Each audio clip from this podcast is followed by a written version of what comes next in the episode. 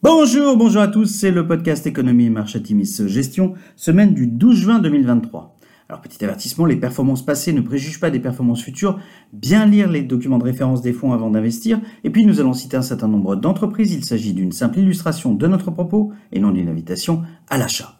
Alors cette semaine nous en titré Temps calme avant les banques centrales. C'est une nouvelle semaine positive mais bien calme pour les marchés américains, avec un SP500 en hausse pour la quatrième semaine consécutive et au plus haut sur 10 mois. Le SP500 entre de fait techniquement en bull market, étant en hausse de 20% depuis ses points bas d'octobre 2022.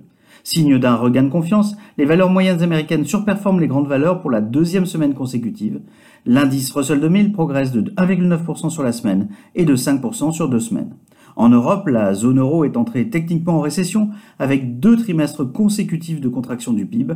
Le PIB des 20 pays de la zone euro se contracte en effet de 0,1% lors du premier trimestre 2023, après une baisse de même ampleur lors du dernier trimestre 2022.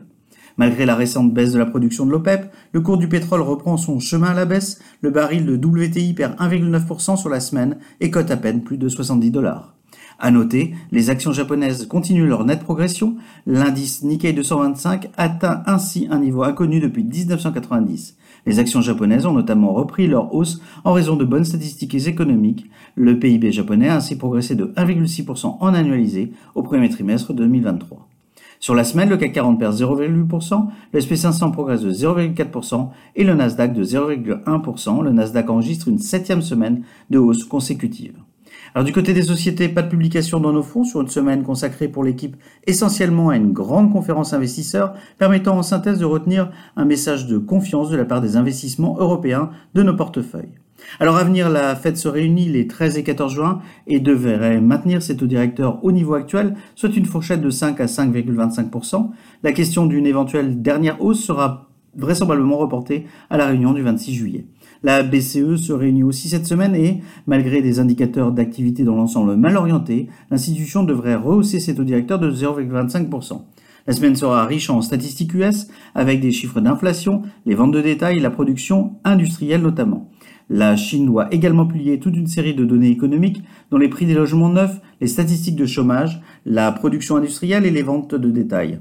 Les marchés sont dans l'attente d'une annonce d'un plan de relance majeur du côté de la Chine, plan que la publication de ces statistiques pourrait accélérer. Dans un contexte de facto difficile, nos fonds continuent d'afficher un bon comportement ces dernières semaines et depuis le début de l'année, ce dont nous nous réjouissons. Après une judicieuse réexposition en action ces dernières semaines, nous maintenons nos allocations en l'état dans nos fonds multi-alt à l'approche de cette semaine clé d'un point de vue macro. Nous envisageons par ailleurs des expositions accrues dans les valeurs moyennes en Europe comme aux USA. Rappelons que les investisseurs ont largement plébiscité les supports monétaires ces trois derniers mois. Ils reprendront le chemin de l'investissement en action à la faveur d'une modération de la hausse des taux directeurs. Nous vous souhaitons une excellente semaine à tous.